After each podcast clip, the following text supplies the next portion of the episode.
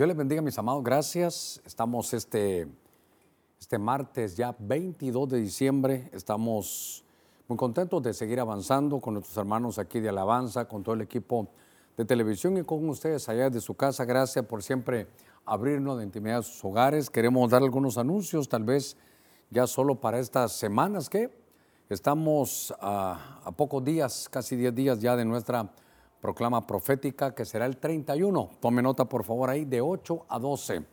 Por el momento en eso estamos, estamos haciendo todos los arreglos, todos los permisos, tomando todas las precauciones para que podamos recibir a todo el pueblo del Señor. Obviamente que no solo será en el templo, no nos vamos a dar abasto, sobre todo por el distanciamiento social, pero núcleos de familias sentados y cada familia con su respectiva distancia, todos con mascarillas. Si usted puede traer ya su gel también, Aquí tenemos, pero para que usted siempre también la tenga, para guardarnos y para cubrir al pueblo del Señor. Pero también tendremos em, allá afuera, en, los estacionamientos, tendremos no solo unas sillas eh, también, sino desde los carros y pantallas gigantes. Yo creo que ahí es, aún, aún será un lugar más seguro porque estamos ahí al, al aire libre, creo que es mejor todavía. Pero queremos recibir a todo el pueblo del Señor, será el culto de 8 a 12 para poner al final la proclama profética.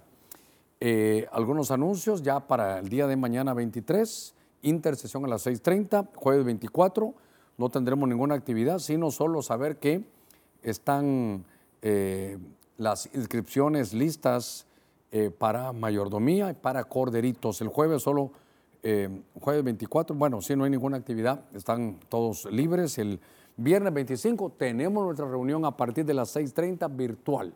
Así que estaremos predicando la palabra del Señor con todo nuestro corazón. Eh, ábrale usted su corazón al Señor también para que podamos nosotros eh, poder sembrar la buena palabra del Señor. Mire, ante todo, la palabra del Señor. El sábado no tenemos ninguna actividad. El domingo 27, nuestros dos cultos, es el último domingo ya del, de este año Así que nuestro culto a las 10 y a las 2.30, ese, es presencial. En la tarde tendremos una presentación de escatología que es sobre los destructores de la tierra, dice la escritura, que Dios va a destruir a los que destruyeron el planeta. Hay que ver quiénes han destruido el planeta. Les agradecemos que todos, como siempre, con sus mascarillas, mascarillas y sentados todos por ahí núcleos familiares. Así que también ese día, domingo por la mañana, estaremos bendiciendo a todos aquellos que a pesar de todas las cosas se graduaron en su carrera secular. Todos los que se graduaron ya de corderitos, de sabiduría empresarial y de mayordomía, ya oramos por ellos. Así que esos son algunos anuncios y vamos a leer la escritura. Déjeme que ponga aquí mi relojito, luego haremos una palabra de oración. Dice la escritura, quiero que venga conmigo al libro de Génesis capítulo 43, en el verso 10. Hay una hay una frase que ha llenado mi corazón porque es una frase llena de convicción. Es una frase, son dos palabras que nos deben de llenar de determinación, de convicción. Fíjese que dice la escritura en Génesis 43, 10, ahí tal vez si ustedes eh, subrayan la palabra que vamos a estar trabajando hoy, es porque si no hubiéramos perdido tiempo, mire qué cosa, si no hubiéramos perdido tiempo, sin duda, esta es la frase que yo quiero llevarlo. Y sin duda ya habríamos vuelto dos veces. Si no hubiéramos perdido tiempo, ya hubiéramos vuelto, ahí dice, sin duda, ya habríamos vuelto dos veces. Padre, en el nombre de Cristo, ponemos cada ruego y cada petición de tu pueblo, la ponemos delante de ti. Mira, Señor, envía tu consuelo, envía tu salud, envía, Señor, consuelo a aquellos que han perdido sus familiares. Señor, envía fortaleza a cada uno de ellos. Y te pido que aquellos que están como los doctores, las enfermeras y cada uno de nosotros en cualquier lugar, Señor, que tú nos llenes ahí de esa salud, que nos impregnes de salud, en el nombre de Cristo. Señor, mira aquellos, déjeme orar también por sus ofrendas, sus aportaciones, los diezmos, Padre. Ponemos delante de ti también, mira todos aquellos que lo hacen a través de la interbanca, aquellos que vienen a los cultos, aquellos que lo depositan, Señor, ya sea en un alfolí, Señor, literal o en uno virtual, que tú puedas ver su ofrenda, que mires su corazón y que en medio, Señor, de la situación tú puedas bendecir a tu pueblo aún económicamente. Señor, abrimos los cielos para tu pueblo. En el nombre de Cristo, gracias. Amén y amén. Como le decía, quiero trabajar esta, esta frase que aparece en algunas versiones de la Biblia, que estoy leyendo la versión de las Américas. Y leyendo un poquitito la escritura, que es como Dios trabaja conmigo, estoy leyendo y de pronto salta algo que, que no me deja continuar. Estoy leyendo la Biblia y de pronto salta algo y me llamó la atención esta frase, sin duda, sin duda. Sin duda implica seguridad, sin duda implica determinación. Esa, esa frase de dos palabritas nada más, sin duda, es convicción, determinación, seguridad. Es algo que se va a hacer. Y de pronto, aquí en la Biblia dice, porque si no hubiéramos perdido tiempo, sin duda, ya habríamos vuelto dos veces. Fíjese que era un tiempo de escasez, era un tiempo de hambre. Me parece que los hermanos de, de José, al cual habían vendido, después de 13 años, después de haber cometido esa falta, era un pecado, ¿sabe cómo? Como escondido de, de 13 años. Y muchas veces tenemos que revisar si faltas que no confesamos, faltas de las cuales no nos arrepentimos y que como que pasar el tiempo y no pasa nada. Pero si somos hijos de Dios, ahí están. Son, ¿Sabe cómo? Un pecado no confesado es como cuentas por pagar. Y qué lindo cuando uno confiesa y se aparta, alcanza misericordia. Son cuentas que ya se pagaron. Pero los hermanos de José tenían una cuenta pendiente, que aunque tal vez Judá, que fue el que lo vendió, Rubén, que era el mayor que lo permitió, se dieron cuenta que que después de tres años vino una, vino una tremenda hambre. Y esa hambre los empuja a que tenían que ir a Egipto a buscar, hermano, su, alimento.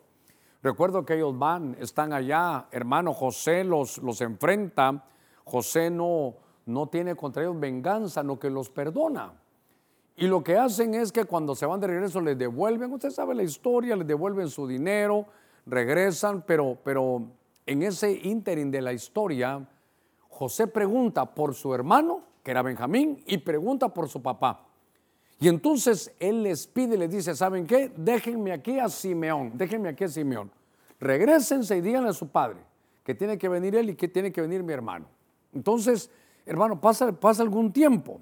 Ellos tienen, fíjese qué cosa, tienen ellos que tomar, hermano, esta, esta determinación. Déjenme llevarlo aquí ahorita esto voy a apuntar aquí, porque estos son los hijos de Jacob.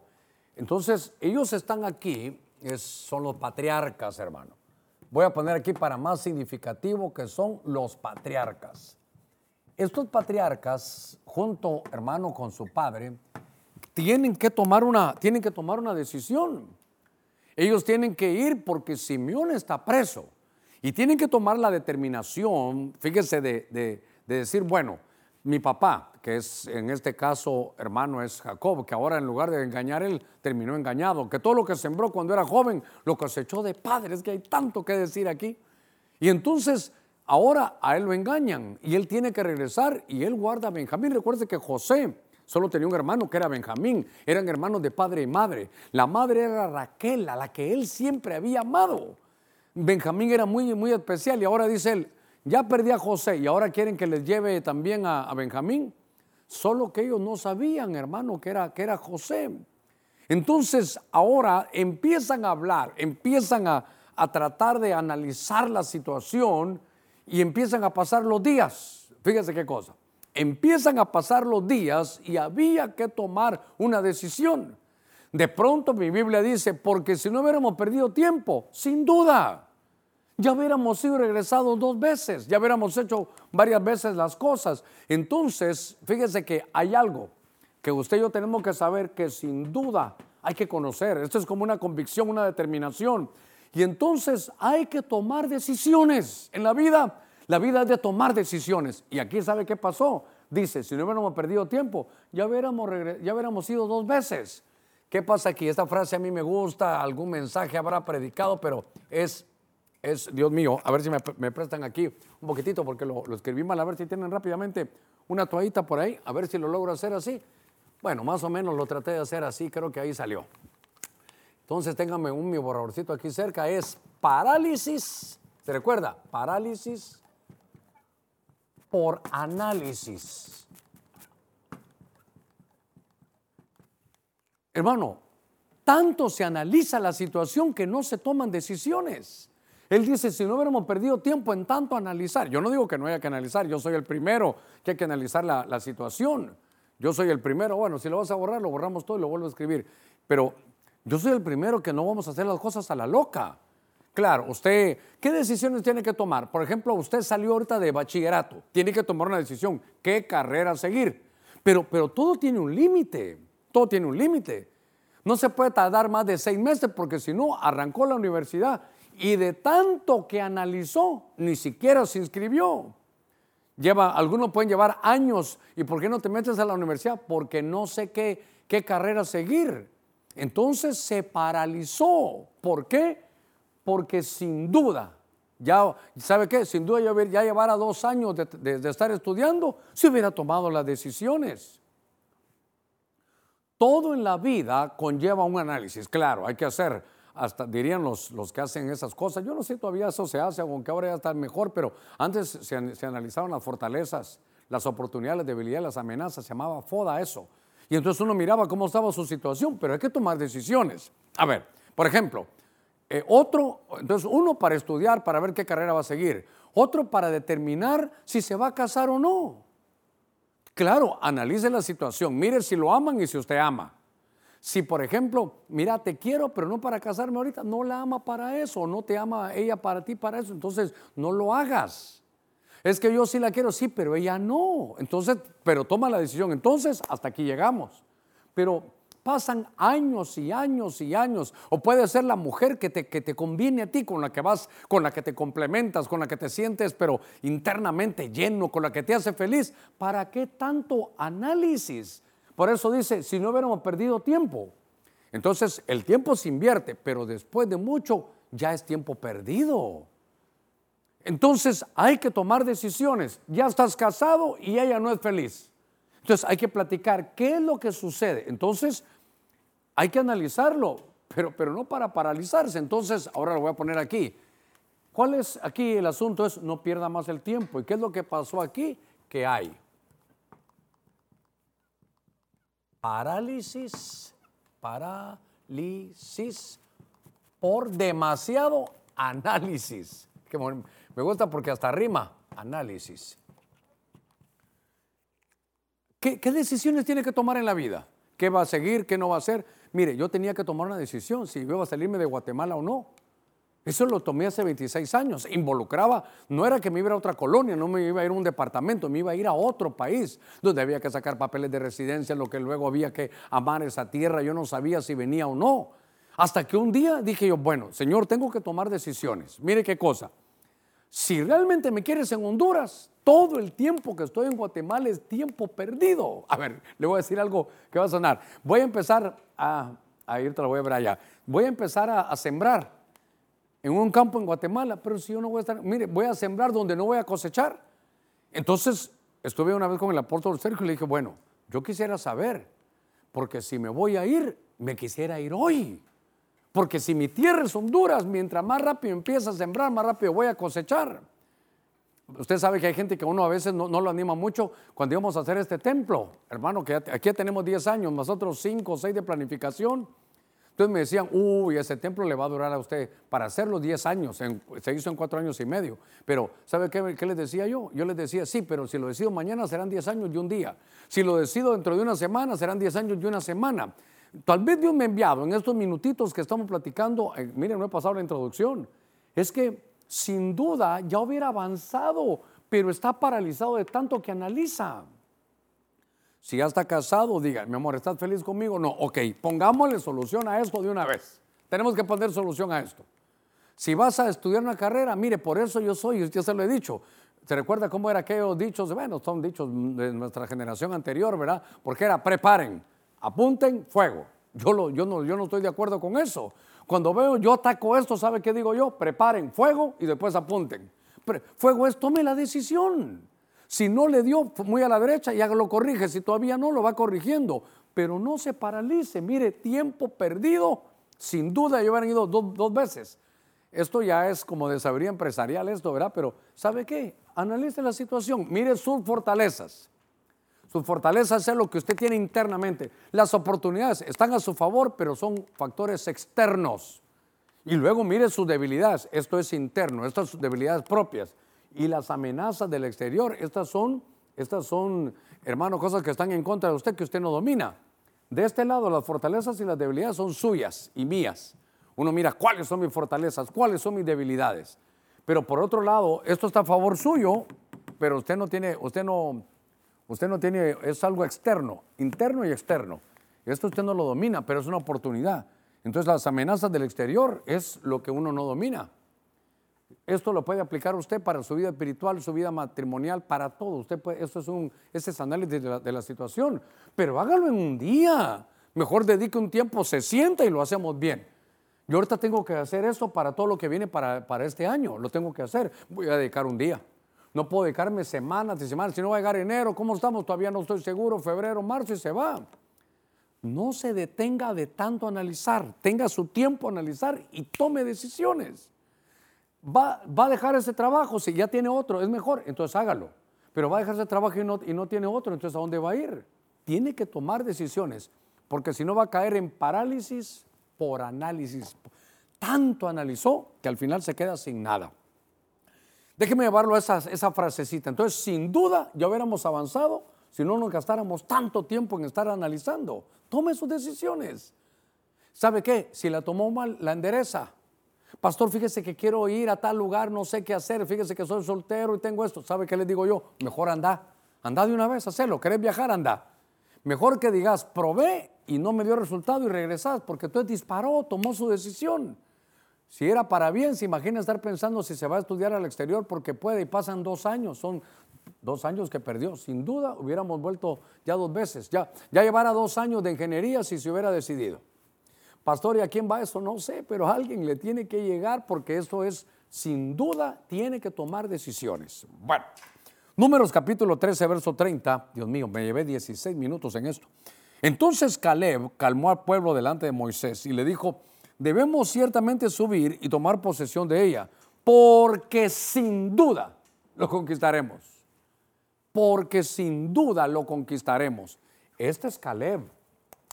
Este es un hombre que junto con Josué eran hombres especiales. Estos hombres no, ellos no dependían de su fuerza, sus capacidades. Estos, ¿sabe de qué dependían? Estos dependían de la fuerza que daba la palabra de Dios.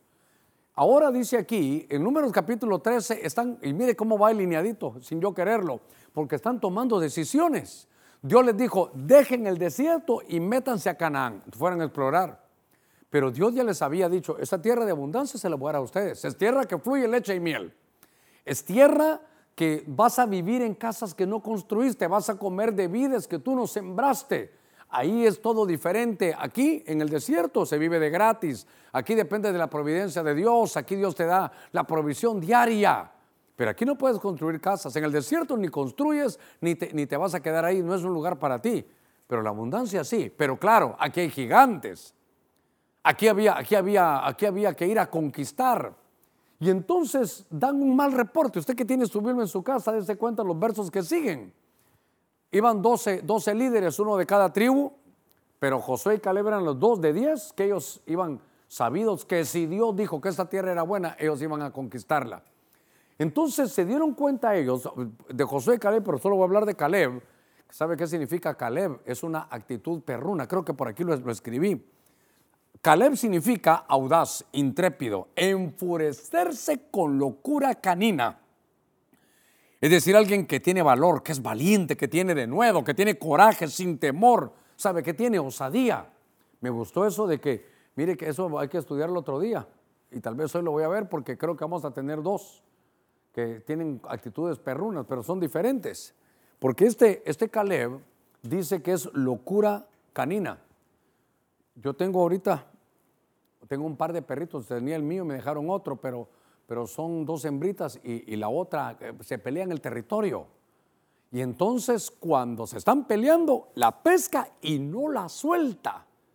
Que Dios me perdone, porque ya hasta le pedí perdón a mi perrita. Vi que se estaban peleando entre ellas, las dos perritas, y no me quedó más de que las traté de soltar y era difícil. No quise meter la mano, así que le pegué un par de patadas pastorales a los perros, a la, a la perrita. No la soltó, no la soltaba la traté de agarrar y con todo y pescuezo. Entonces pesca algo, lo agarra y no lo suelta.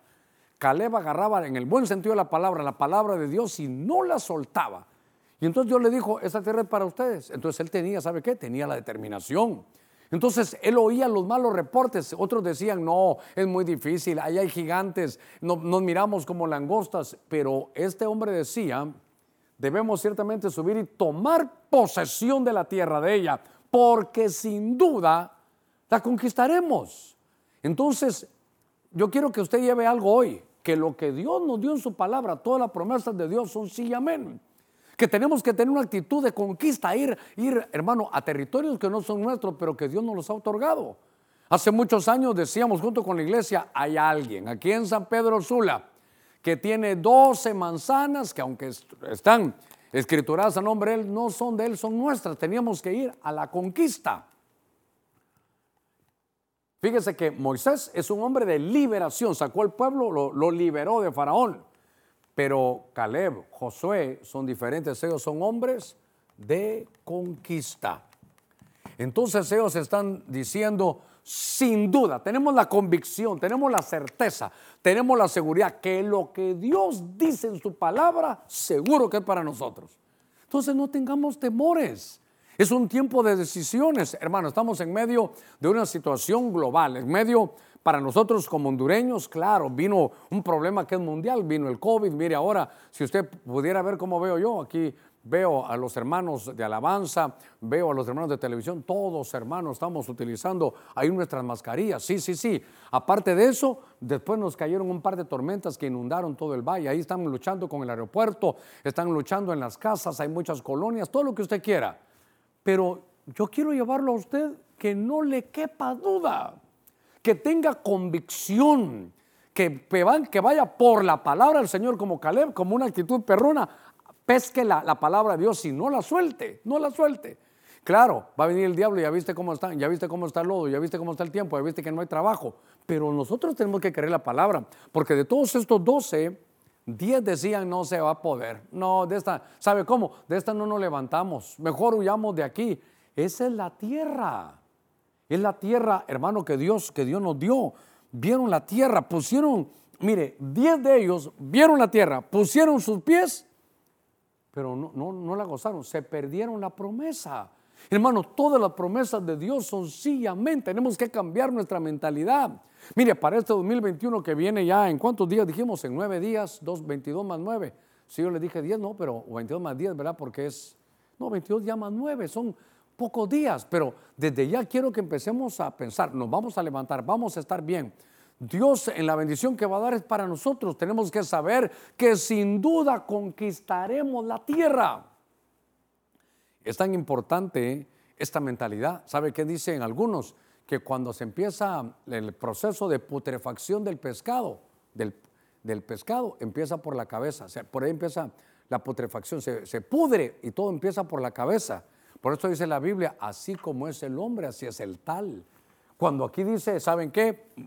Hermano, e-, era la minoría, dos contra diez. Y estos otros decían que no, que no iba a ser posible, que la tierra era, tenía muchos enemigos. Pero cuando uno está leyendo este pasaje, no sé en qué, en qué verso será, pero está hablando Josué y Caleb y ellos decían, ¿saben qué? Mire, ¿cómo se conquista algo que es difícil? Una tierra.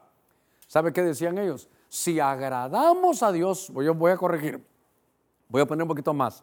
¿Cómo se conquista una tierra donde hay gigantes? Donde, donde todos los que contra los que vamos a pelear es más grande que nosotros. Contra fuerzas espirituales. ¿Cómo vamos a conquistar? ¿Sabe qué decía Josué y Caleb? Decían, si agradamos a Dios, ellos son como pan comido. Ah, qué bonito. Si agradamos a Dios como pan comido. Y si no agradamos a Dios, vamos a salir corriendo como 10 de los 12. Entonces, Caleb me enseña a mí que tiene una palabra de convicción. Es la que yo quiero, eh, hermano, ponerle, esa frasecita quiero ponérsela yo ahí. Ya no dude. La duda, ¿sabe qué es? Lo contrario de la fe. Es la duda nos hace, hermano, perder tantas cosas. Ellos tenían que haber recibido la promesa, pero qué terrible que unos la vieron. Hermano, hasta pusieron sus pies, entraron. Pero realmente no tenían ese espíritu de conquista. Por eso me llama la atención, hermano, que tenemos que tener un espíritu diferente. Cuando usted mire que alguien hable mal de Honduras, que hable mal de San Pedro Sula, de su colonia, usted no puede ir ahí con ellos. Usted tiene que tener contracultura. Caleb iba, mire, era Josué y Caleb. Estos dos Solo ellos tenían que pelear contra la opinión de otros 10 líderes. Ellos tenían la minoría, pero sabían que Dios les había dado esta promesa. Hermano, qué terrible va a ser llegar al cielo y no haber conquistado las promesas que Dios nos dio. Note que la promesa ahí está, solo que hay que ir a pelearla. No, no, es tan fácil, pero tan, a ver, voy a decir algo paradójico, no es tan fácil, pero tampoco es tan difícil. Es la mentalidad. Por eso es la fe. Por eso es que esta frase me llegó, porque Dios está diciendo, vamos Germán, sin duda. Vamos pueblo de Dios, aquí, es, aquí estamos, esa es determinación, ese enfoque. Por eso el líder tiene libertad, ideales, determinación, enfoque y responsabilidad, porque entiende que la palabra de Dios es sí y es amén. Déjeme avanzar un poquitito. Quiero llevarlo a este pasaje de 1 Samuel capítulo 30. Quiero leerle el verso 7 y el verso 8. Dice la escritura, entonces dijo David al sacerdote Abiatar, hijo de, de Ahimelech, te ruego que me traigas el efod. Y Abiatar llevó el efod a David. David consultó al Señor diciendo, perseguiré esta banda, ¿podré alcanzarlos? Y oiga, entonces Dios le respondió, persíguelos, persíguelos. Verso 8, por favor, verso 8. Entonces dice, persíguelos porque de cierto los alcanzarás y sin duda rescatarás a todos. Qué lindo recibir una palabra de Dios así, porque ahora está, ahora está David en estos conflictos. David se encuentra en una, ¿sabe qué? En, una, en un momento, una paradoja, algo tan tremendo. A ver si no alguno nos ha tocado estar aquí. ¿Qué le pasó a David? David estaba en las batallas, peleando con todos los hombres de guerra, con todos los hombres de Dios. Y de pronto su mujer y sus hijos todos estaban en Ciclag. Oiga esto. Y por estar en las batallas de Dios, mire que, mire que se oye feo. Cuando ellos regresaron, había humo, habían quemado la ciudad. Se llevaron a la esposa y los hijos de todos los que iban con David. Hablaron de apedrearlo. ¿Sabe? ¿Se imagina qué podía, qué podía uno decir? Por estar sirviendo a Dios por estar cantándole ahí, por estar en alabanza, todo lo que me ha sucedido. Por, y Señor, y no era yo tu predicador, y no era yo tu siervo. Y entonces hay una, hay una crisis tremenda. Y entonces David, hermano, él está en un problema ahí en Ciclag. ¿Por qué? Porque hablaban de apedrearlo. La propia gente que antes le aplaudía ahora lo querían, lo querían hermano, apedrear. Y entonces David dice, yo voy a consultar con Dios. Agarra, hermano, el para que Dios a través del Urim y el Tumim le dijera qué hacer en un conflicto donde había perdido esposa e hijos. Oiga, había perdido esposa e hijos. Y entonces él pide a Dios, porque mire, ¿qué le quedaba después de ese fracaso? ¿Qué había pasado, hermano Germán? Había un incendio, se quemó todo. Ah, ¿sabe qué puede hacer uno? Sentarse en sus cenizas. Pobre yo, de esta no salgo yo. Ah, ¿Por qué solo a mí? Yo no avanzo. Se hubiera podido sentar en sus cenizas. Otro también hubiera dicho, se fue, ya perdí esposa, hijos, me voy a buscar otro por otro lado. Pero él dijo, ¿será que lo puedo recuperar? Voy a utilizar la palabra que está ahí en esta versión. ¿Será que lo puedo rescatar? Mire que esto, ¿será que puedo rescatar lo que he perdido? Entonces viene Dios y le contesta a David. No sé, hermanos, si voy a poner aquí la palabra total. Entonces, puede ser que usted esta, esta noche esté también analizando qué es lo que va a suceder y de pronto le puede suceder que le vengan esas ideas. Yo que soy, yo estoy en tal equipo de servidores, yo que sirvo en mi iglesia y ahora tengo problemas con mi esposa y con mis hijos. Yo que predico en la iglesia y lo que me viene a mí. Yo que canto en la iglesia y mi esposa mí me quiere dejar. Yo que profetizo allá y tengo problemas de esto. Entonces, Señor, ¿qué hago? ¿Me siento en mis cenizas? me siento a echarme la culpa que solo a mí me pasa, que dónde está el Señor, eh, busco otra, busco otra salida, o Señor, o voy a poder rescatar lo que he perdido. Le preguntan al Señor, y puede ser que usted esta noche le esté, le esté preguntando al Señor, Señor, dime algo, ¿voy a recuperar a mi esposa, a mis hijos o no? Y viene el Señor y dice, ¿sabes qué? Qué linda esta frase, hermano. ¿Sabes qué? Tú que estás oyendo el mensaje, sin duda, sin duda, dice allá, lo rescatarás a todos. Tiene un hijo que está, se está perdiendo en drogas.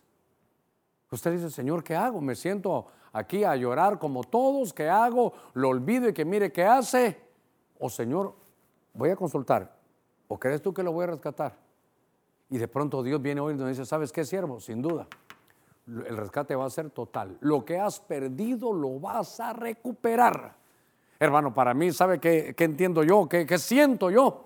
Que estamos en una noche donde en parte hablamos y en parte profetizamos. Déjeme preguntarle algo. ¿Qué perdió usted? Ah, pastor, si usted supiera. Miren, mi colonia se perdió el carro, se perdió esto, se perdió todo. Pastor, la casa se, era una casa que no alquilaba, era una casa que estaba yo ya pagando. Era una situación tremenda. Mire todo lo que nos ha venido este fin de año, lo, perdí todo. Entonces dirá usted, Señor, ¿qué hago? Ya no voy al culto, ya ni miro los mensajes, me salgo de servir. Porque, hermano, ¿cuándo, le pasó esto a David? Perdóneme lo que le voy a decir. Esto no le pasó a David cuando estaba en pecado con Betsabé. Esto le, pasó a David en su mejor momento. Esto le, pasó a David cuando estaba peleando la batalla del Señor. Si el Señor dice cómo se sentía, hermano, de, contento al ver que David peleaba las batallas de Dios, qué, qué cosas esas tan tremendas. David estaba sirviéndole a Dios. Entonces aquí hay un punto que es importante para nuestro equilibrio como cristianos. No crea que cuando viene una prueba y una situación grave es porque uno está mal. No, David estaba en las batallas. Ese, no fue el tiempo que él se quedó para ver a Betsabé, no, él ya había aprendido, él, él, ya sabía, él ahora estaba en un buen momento. Puede ser que tú estés en el mejor momento de tu vida espiritual, hayas estado perteneciendo a una iglesia, integrado, dirigiendo, profetizando, predicando, enseñando, y que de pronto se perdió muchas cosas en este tiempo. Por eso yo creo que el Señor puso este, esta frase en mi corazón. Eh, Señor, iré a rescatar algo lo que perdí. Hermano, grábate estas dos palabras, por favor. Déjame que te las cincele bien en el corazón. Sin duda, lo rescatarás a todos. Lo vas a rescatar a todos. Lo vas a rescatar todo. Tienes que empezar a ver lo que la palabra de Dios dice. Por eso yo no creo lo que veo, yo creo lo que leo. Hermano, al ver las fotos de la inundación del Valle de Sula, Dios mío, ¿cómo vamos a salir adelante? Esta es la tierra que Dios nos dio. Tenemos que mentalizarnos y saber, hermano, todas las cosas que Dios tiene aquí para nosotros. Voy a cabalmente a la mitad del mensaje, por lo menos a la mitad del, tiempo. Pero sin duda, bueno, sin duda que lo vamos a terminar a tiempo. Sin duda que Dios lo va a hacer. Hermano, grave es eso. Sin duda es convicción, es determinación. Sin duda significa seguridad. Seguridad de que no, mire, de que hay que aprovechar el tiempo y tomar decisiones. Seguridad de que vamos a conquistar lo que Dios nos ha dado y seguridad que vamos a rescatarlo todo. Ahora, aquí hay un punto que también es muy importante. Déjeme girar un poquitito aquí con usted en Primera de Reyes, capítulo 2, verso 36. Primer libro de Reyes, capítulo 2, verso 36 y 37. Después del rey envió a llamar a Simei y le dijo, edifícate una casa en Jerusalén y vive ahí y no salgas de ahí a ninguna parte. No salgas de ahí a ninguna parte. Verso 37. Oiga esto. Porque el día que salgas y pases el torrente de Cedrón, ten por cierto que sin duda, aquí cuidado, aquí morirás, sin duda morirás. Tu sangre recaerá sobre tu cabeza, no sobre la mía ah, ese es el espacio más, más grande que tengo para escribir. Pero mm, me llamó la atención que aquí está hablando un hombre, fíjese qué cosa, que se llama Simei. Número cuatro, Simei. Voy a hablar de este personaje. Primero lo voy a hablar, lo voy a tocar como un personaje literal. Simei era un hombre que mm, en los momentos difíciles del rey David se opuso a él. Simei es un hombre que está con David cuando él está bien y no está con él cuando David estaba mal. Cuando David sufre en su corazón el que no un enemigo, sino su propio hijo Absalón se haya levantado contra él, Simei en lugar de, de ayudarlo, lo fue a desafiar. ¿Se imagina usted que David fue perseguido por Saúl, era como un padre espiritual para él, pero él no metió las manos, él no, nunca se opuso y dejó que Dios actuara. Pero ahora no es un padre espiritual, ahora es su propio hijo Absalón el que lo traiciona. Y entonces, se imagina él como padre, dijo, ¿cómo voy a enfrentar a mi hijo? ¿Cómo me voy a pelear con, con mi hijo? ¿Cómo voy a utilizar una espada contra mi propio hijo? Entonces, descalzo, con la cara cubierta y llorando, subió una cuesta que iba, hermano, para, para el Getsemaní, para el Monte de los Olivos iba. Iba ahí llorando, descalzo y con la cabeza cubierta para que nadie lo conociera. Un sufrimiento tremendo. Y de pronto lo ve Simei y le empieza a gritar, hey, sanguinario, a mí di cuenta quién eres. Hermano, le tiraba polvo, le tiraba tierra, iba, se puso como en un camino hacia la par de él, así como fuera una línea paralela, así en una forma horizontal se puso a la par de él. Le dijo que hasta de qué se iba a morir, ¿sabes qué? Todo esto te pasa porque eres un hombre eh, que, que te gusta la sangre, eres terrible, pero ahora Dios te ha avergonzado. Le dijo de todo. Fíjese que iba ahí uno que de los, de los grandes que iba con David, de sus guerreros, que le dijo, David, mira lo que te está diciendo este. ¿Por qué no lo justiciamos? Oiga, ¿quién le da derecho a este perro? Perdóneme, yo sé que en Honduras aquí se dice, suena un poquito fuerte, pero usted lo lee, le dice, este perro, para este, ¿quién es este perro muerto para que te diga cosas? Si David le dijo, no le digas nada. Porque si Dios se lo permite, mire David, déjalo. Tal vez Dios lo permite y eso es para bajarme o qué sé yo, si sus maldiciones se van a convertir en bendiciones. David no mete la mano. Ahora, este es Simei, el que se pone en contra. Pero Simei, es que ahora le quiero dar este, este ángulo. Porque Simei también significa fama. Y la fama, hermano, ¿a quién no le gusta la fama? La fama es buena, pero en Lucas capítulo 5 así se sabe manejar. La fama es buena, dice que cuando el nombre de Jesús, Jesús se hizo famoso. Lucas 5, hay un verso, creo que es 5.5. Cuando Jesús vio que su fama crecía, se retiró a orar. Ahora, Simei, cuando ya vio que, que David ya no era, ya no, ya no estaba en su mejor momento, la fama, Simei es la fama, hay que llevarla con cuidado. Ya no mire a Simei como, como un hombre que ya le conté su historia literal, mírelo como la fama. Entonces, en el verso 36 dice, ¿sabes qué? Tú fuiste alguien que le hiciste mucho daño a mi papá, pero te voy a perdonar. Solo que te quedes ahí en, en, Jerusalén. Y oiga lo que le dice. Mientras estés en Jerusalén, Simei, no hay problema. Mientras la fama esté en paz, en Jerusalén, en la paz de Dios, no, salgas de ahí. Cuidado. Porque el día que salgas, el día que te salgas de tus límites, que pases el torrente de Cedrón, ten por cierto que sin duda morirás. ¿Sabe cuándo se acaba la fama? Cuando nos echa a perder. La fama no puede echar a perder. Entonces, aquí me llamó la atención que le dicen, sin duda morirás. Aquí hay dos aplicaciones, obviamente, tal vez pueden haber más. Allá está el marcador. ¿Por qué? Porque le están diciendo a Simei, literalmente, que sin duda, si se sale de los límites, se puede morir. Hermano, aquí hay que ahorita hay que poner nuestras barbas en remojo. ¿Sabe qué? Que no se salga de lo, ¿cómo lo ponemos? Sin duda, aquí voy a poner si se sale de los límites, de sus límites, de los límites que Dios le puso, si se sale de los límites, seguro, sin duda, que te mueres. Sí, yo sé que eso está terrible, eso no le gusta a nadie, este es un lado negativo. Usted lo puede aplicar literalmente. Hermano, hay límites, lo acabamos de ver. Quiere ver a alguien que se salió de los límites, lo acabamos de hablar en los cultos de, esta semana que pasó. Porque, por ejemplo, se salió de sus límites espirituales. ¿Quién? Saúl. Saúl se salió de sus límites. ¿Qué hizo? Fue a visitar brujos. Entonces dice la Biblia, por haber hecho esto, por haber consultado a, a una pitonisa, por eso te vas a morir. Murió por eso, se salió de sus límites. Hay pecados que conducen a la muerte. Mire, el adulterio. Dice que el, hombre al que le hicieron la, falla, él, no recibe soborno. Él, no se le compra con regalitos.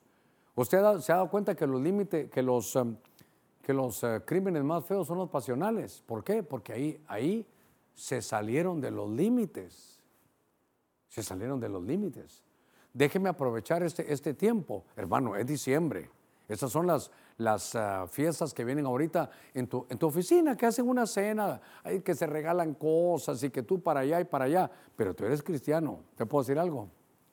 No te vas a salir de tus límites. no te vas a salir de tus límites. Hay límites establecidos para los hombres. Entonces yo quiero aprovechar que este simé lo podemos ver literal, pero también espiritual. Sí. Entonces aquí sabe qué es la fama. Si se salen los límites, te echaste a perder.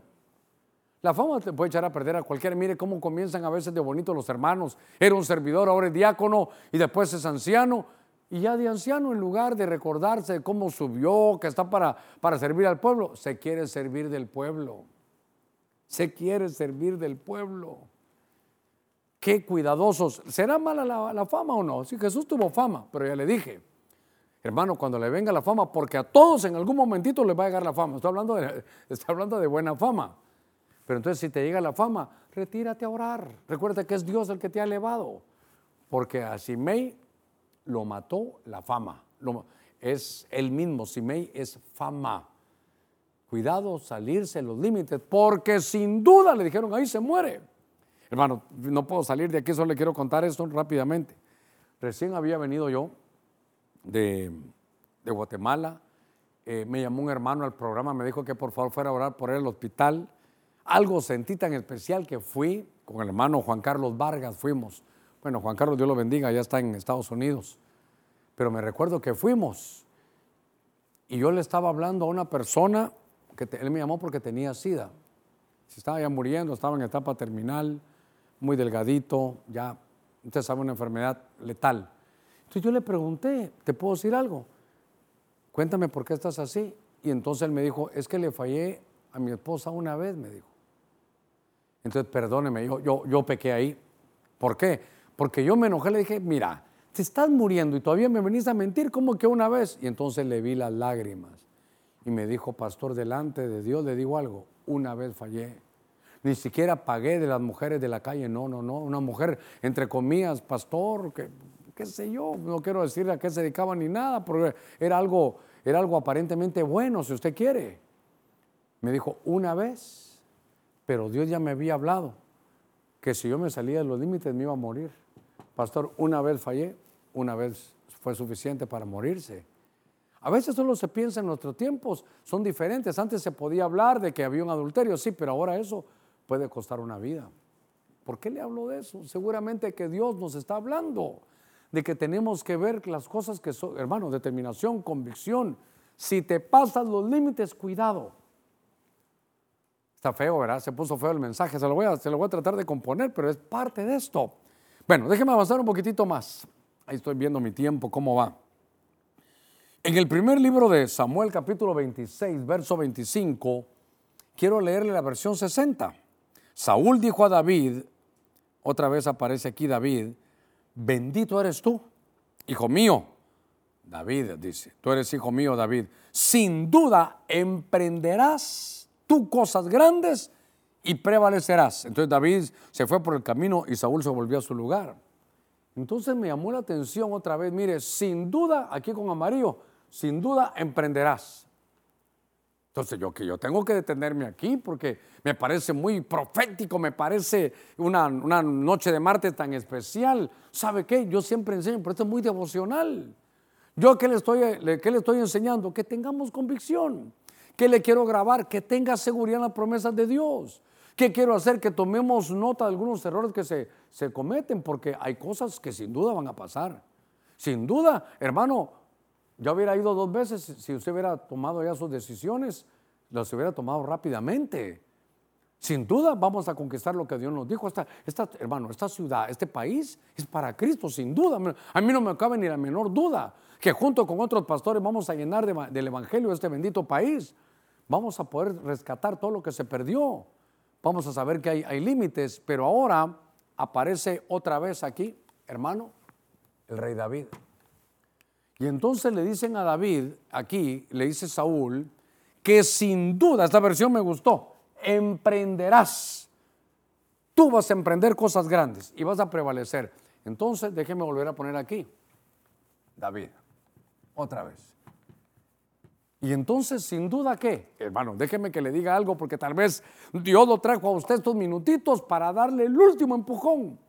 Usted está esperando que Dios le hable. Y tal vez, ay Dios, escogió este vaso hasta mal laminado, este vaso lleno de rajaduras, para decirle, dice el Señor que sin duda vas a tener un emprendimiento, vas a ser un emprendedor. Perdón, ah, el 5, muy bien, ahorita corrijo. Emprendedor. Te agradezco, hijito, qué bueno que estés aquí conmigo. A ver si me ayudas otro, otra vez. Dale, pasa, que te vean. El profeta Elías. Bueno, entonces ahí me están ayudando el 5.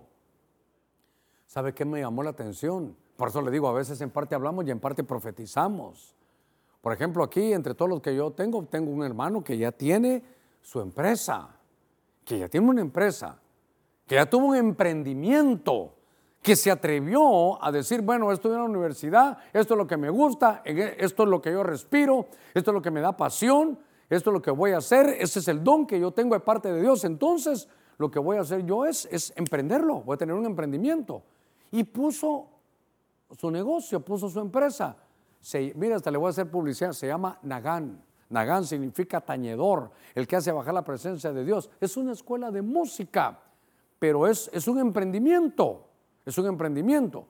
Entonces, este número 5, sin duda harás emprendimientos y prevalecerás. Hermano, qué mejor tiempo este, cuando muchos de la, de la empresa mediana y pequeña se cayeron. Los que comían el día a día, hermanos, son cuánta gente quedó sin trabajo.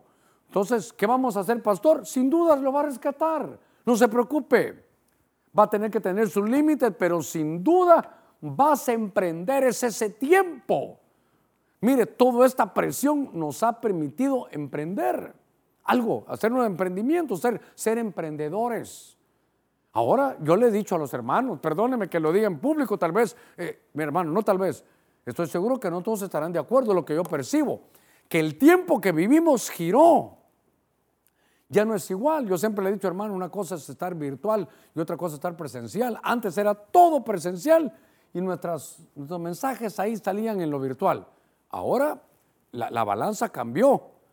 La balanza cambió. Ahora el gran porcentaje de la, de la iglesia es, virtual y es poco lo presencial. Y por lo que está pasando en España, lo que está pasando en Inglaterra, lo que, lo que están diciendo que van a hacer en Estados Unidos, en muchos estados ya, eh, no quiero asustarlo, pero si eso va a pasar allá, seguramente va a pasar aquí. Y van a otra vez a, a cerrar todo. Entonces, tenemos que saber, tenemos que emprender. Mire, hace años, cuando esto comenzó, cuando la palabra emprendedor hasta se decía, no sé si lo menciono bien, pero creo que hasta se decía como en, francés, entre, entrepreneur, entrepreneur.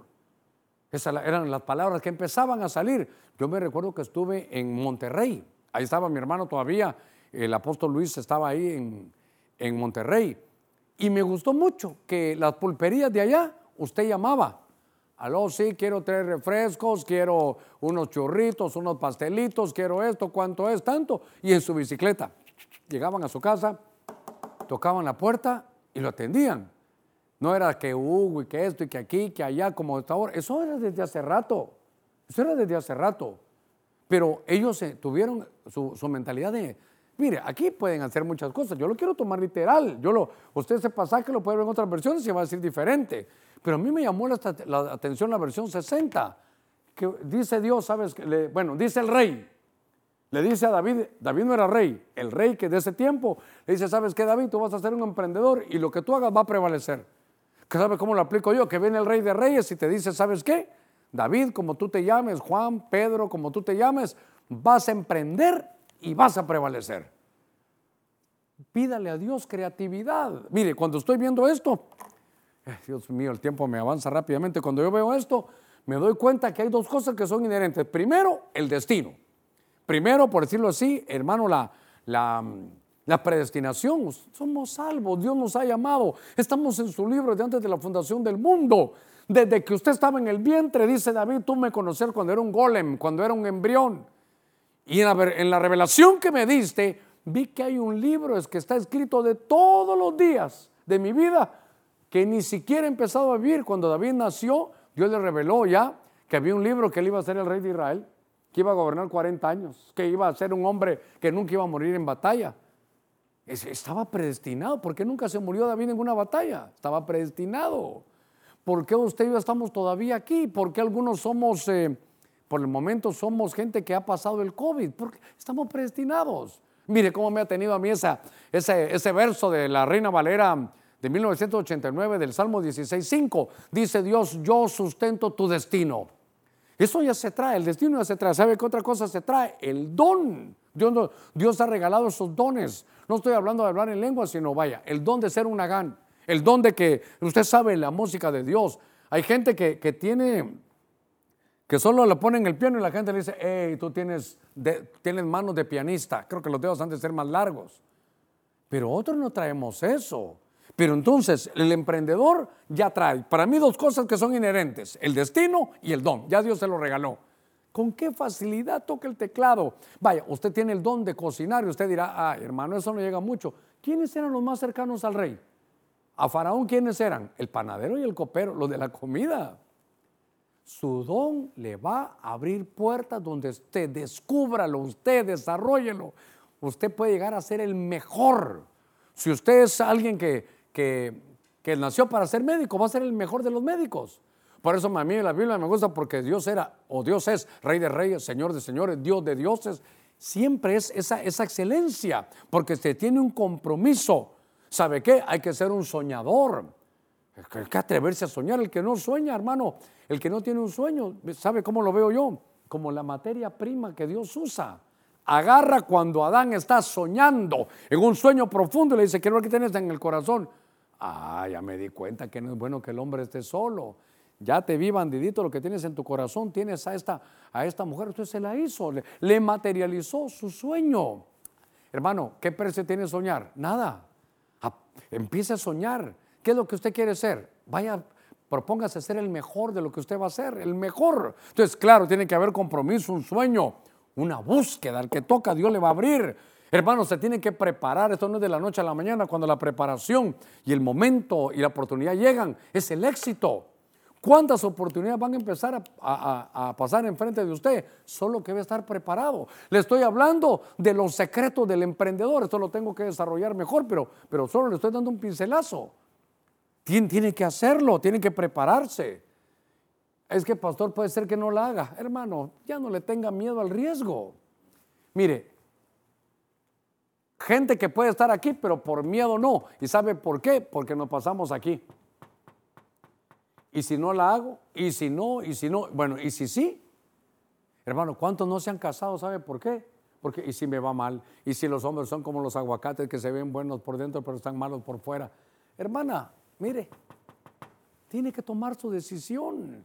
Sea un emprendedor tiene que saber que no hay riesgo cero. Bueno, los que trabajan allá en la, en la bolsa de valores saben que mientras más riesgo puede haber más ganancia. A veces va directamente proporcional. Bueno, así que, sí, perdón. La RB dice ejecutarás grandes. Vaya, la R. La RB dice ejecutarás grandes empresas. Vaya, hermano, más que más claro no canta un gallo. ¿Qué estaba esperando usted? Más claro no canta un gallo. Eh, yo conozco uno de los hermanos de la iglesia, que él se está especializando, ¿sabe qué? Vaya, en lavar carros. Pero es que usted tiene que tener la pasión. No crea que porque aquel es un nagán y tiene su escuela de música, usted también le va a poner. Usted tiene que ver lo suyo. Ya se imagina, ah, le fue bien allá a, a, nuestros hermanos, voy a poner una escuela de música. ¿Qué voy a hacer en una escuela de música, hermano? ¿Qué voy a hacer yo ahí? Porque no es el don que Dios me ha dado. Por eso yo le decía que el emprendedor tiene dos cosas inherentes. El destino que Dios le dio y el don que Dios también le ha dado. Es, y después lo demás lo tiene que labrar. Por eso me gusta que David ahí dice emprendedor, pero es toda empresa. Deuteronomio 12.7 en la versión de las Américas dice, te gozarás con toda tu familia y comerás de tus empresas. Dicho sea de paso, los que ya pasaron algunas cosas, si quieren hacer algo de esto, inscríbase a Sabiduría Empresarial. Ahí eso es lo que se enseña en la escritura. Bueno, déjeme avanzar un poquitito. Oh, tengo que correr un poquitito que ya estoy en esto. Ah, en el primer libro de Reyes, capítulo 13, verso 31, en la versión 60, después que te hubieran enterrado, dice, habló a sus hijos. Y después que le hubieran enterrado, habló a sus hijos diciendo, cuando yo muera, enterradme en el sepulcro en que está sepultado el varón de Dios, el hombre de Dios. Poned mis huesos junto a los suyos, dice. Verso 32. Porque sin duda, fíjese qué cosa, sin duda, vendrá lo que él dijo a voces por palabra de Jehová contra el altar que está en Betel y contra todas las casas de los lugares altos que están en la ciudad de Samaria. Entonces aquí, número 6, es el hombre de Dios. El hombre de Dios. Es, a ese se le llama varón de Dios, pero en otra versión dice hombre de Dios. Si usted quiere, ponga varón de Dios o si no, hombre de Dios. Y entonces, ¿qué es lo que pasa aquí? Fui a leer un diccionario, fui a leer un comentario y fíjese que en ese comentario estaba este hombre de Dios. Este era un profeta joven, pero que su sobrenombre era, que la gente le decía, ahí viene el hombre de Dios. Ahí viene el hombre de Dios. Aquí dice el varón de Dios.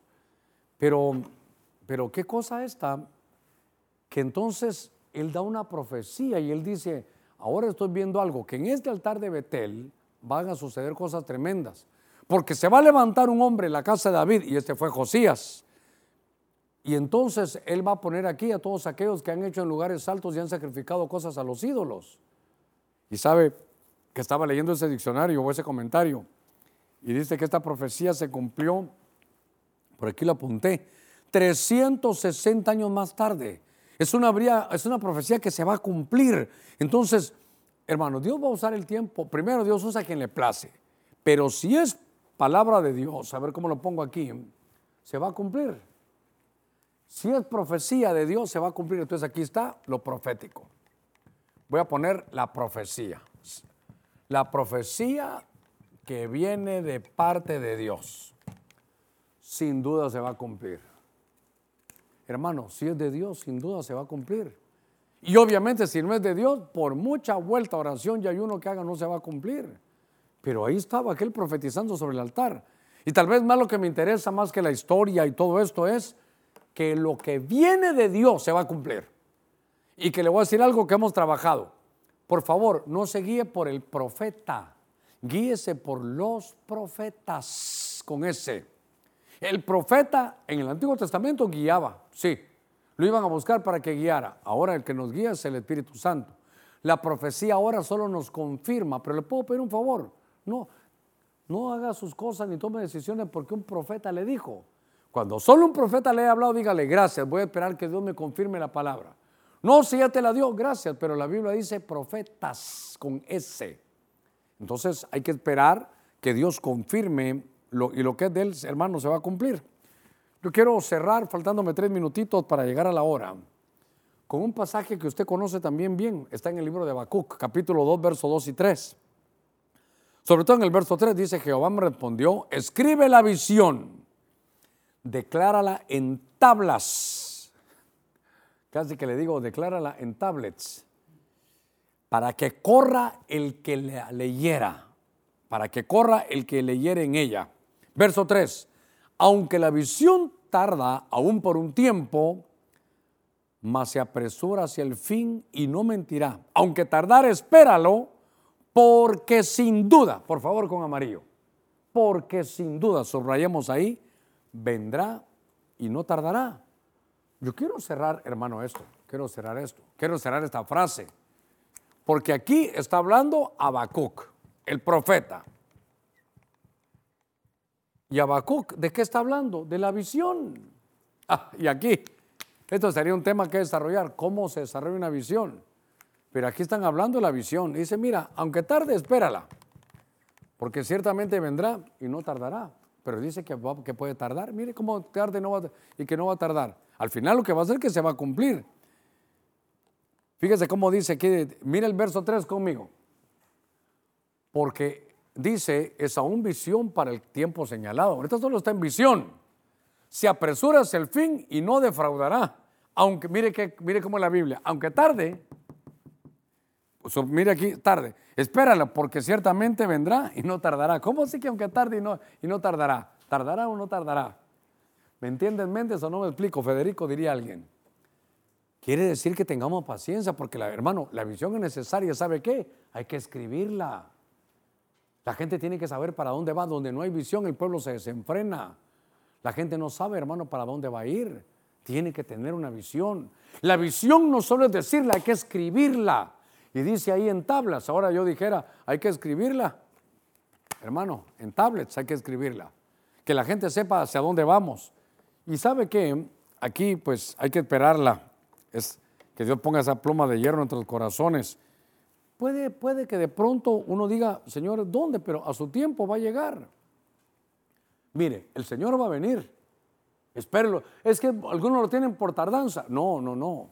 Lo que Dios quiere es que nadie se pierda que todos procedan al arrepentimiento. Si hoy viniera el Señor, hoy, ¿todos los de su casa se iban a salvar? No, fíjese que falta mi papá, pues por tu papá es que están esperando. El Señor ya dio el que va a venir. Esperémoslo, esperémoslo. Él va a venir. Él dijo que va a regresar y va a regresar. Sin duda se va a cumplir la visión. Yo voy a hacer una palabra de oración. ¿Sabe qué quiero, qué quiero grabar en su corazón? Que tenga determinación. Yo quiero que, que sepa que esto le dé seguridad. Dos palabras, sin duda. ¿Sabe qué? Ya no se tarde más, tome su decisión. ¿Sabe qué? Vaya a la conquista, Dios está con usted. Si le agradamos, serán como pan comido. ¿Sabe qué? Dice el Señor, sin duda, hijo. Ya no duden más, lo vas a rescatar todo. Sin duda, hay límites. No te vayas a salir para que no te eches a perder. Es más, voy a corregir. No nos vayamos a salir de nuestros límites porque nos vamos a echar a perder. Soportemos la prueba, soportemos la, la situación. No se salga de sus límites. Sobre esto hay un, hay un tema que predicamos la semana pasada acerca de ello. Sin duda, atrévete a emprender. Pastor, pero es un tiempo más difícil. Sí, pero aquí está la palabra, créele la palabra. Sin duda, convencimiento, determinación, seguridad. Lo que Dios te dio se va a cumplir. Padre, en el nombre de Jesús he predicado tu buena palabra. Dios mío, nos hemos acercado confiadamente al trono de tu gracia y queremos obtener de Él el oportuno socorro. Si hay alguien, Señor, que estaba dudando, si hay alguien, Señor, que estaba sin poder tomar decisiones, que sepa que tú nos has hablado esta noche de, de este martes para quitarnos toda duda seguramente lo lograrás. Te tienes que atrever. No hay, no hay cosa que, que no lleve riesgo. Tienes que salir adelante. Dios está contigo. Pastor, pero es muy difícil. Si agradamos a Dios, eso será como pan comido. Si hay alguien que va a recibir a Cristo. Decíamos hoy en el programa El Mediodía, ¿sabe cuál es mi tarea? Ser un canal donde Dios te diga, reconcíliate con Dios. Reconcíliate con Dios. ¿Y quién se encarga de la santificación? Ni yo, ni los, ni los líderes, ni yo. El Señor, el Espíritu Santo se va a encargar de ti. ¿No quisieras entregarle tu corazón al Señor? Él no te pide nada más. Solo dice, hijo mío, dame tu corazón. Padre, estamos orando en el nombre de Jesús.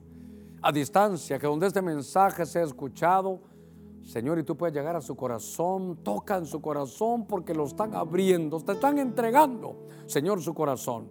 Te pido que entre tu espíritu, ese espíritu de Cristo, y que pueda, Señor, darle vida a nuestro espíritu, que tu Espíritu Santo empiece a trabajar con el alma de cada uno. Señor, hay fiesta en los cielos cuando un pecador se arrepiente. Señor, sabemos que para ti no hay nada imposible. Te pedimos que hagas el milagro del nuevo nacimiento, Dios mío, sobre cada uno en cada hogar Señor, esta es la, nueva manera de llevar tu mensaje, que tu Espíritu Santo llegue a cada hogar, a cada lugar, a cada hospital, aún en la cárcel. Señor, no solo en los televisores, eh, Señor, sino en las computadoras, eh, en los celulares, donde el mensaje llegue. Si tú estás recibiendo a Cristo, te estás reconciliando, llama ahora mismo al 95 16 50 25. Si estás en Honduras, puedes llamar en los números que aparecen aquí 25 56 37, 23 al 28. Pero si estás fuera, puedes llamar. ¿Cómo? O escribir a pastor arroba En el nombre de Cristo. Si hay alguien que quiere recibir cobertura, puede hacerlo, no solo que esté aquí en Honduras, sino a distancia. Hoy la iglesia ha girado. Hoy la iglesia es global. Hoy la iglesia es, es virtual. Hoy la iglesia ha cambiado, ha girado. Padre, gracias en el nombre de Cristo. Te pedimos que tu bendición llegue a aquellos lugares donde están pidiendo cobertura. Extendemos este manto de seguridad, este manto de convencimiento, de determinación. En el nombre de Jesús. Gracias, Señor. Amén. Y amén. Vamos a ir a la alabanza, a la adoración, que nos ministren con este himno. Al que le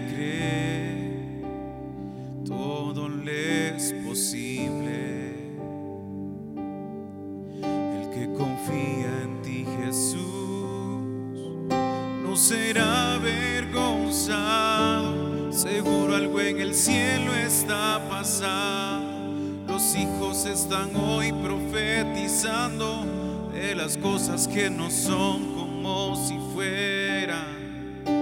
Estamos declarando, seguro algo en el cielo está pasando, en la tierra se está manifestando, Él es el mismo de ayer, de hoy y siempre. Él sigue operando, seguro algo en el cielo está pasando, de las cosas que no son como si fueran. Estamos declarando, seguro algo en el cielo está pasando, en la tierra se está manifestando. Él es el mismo de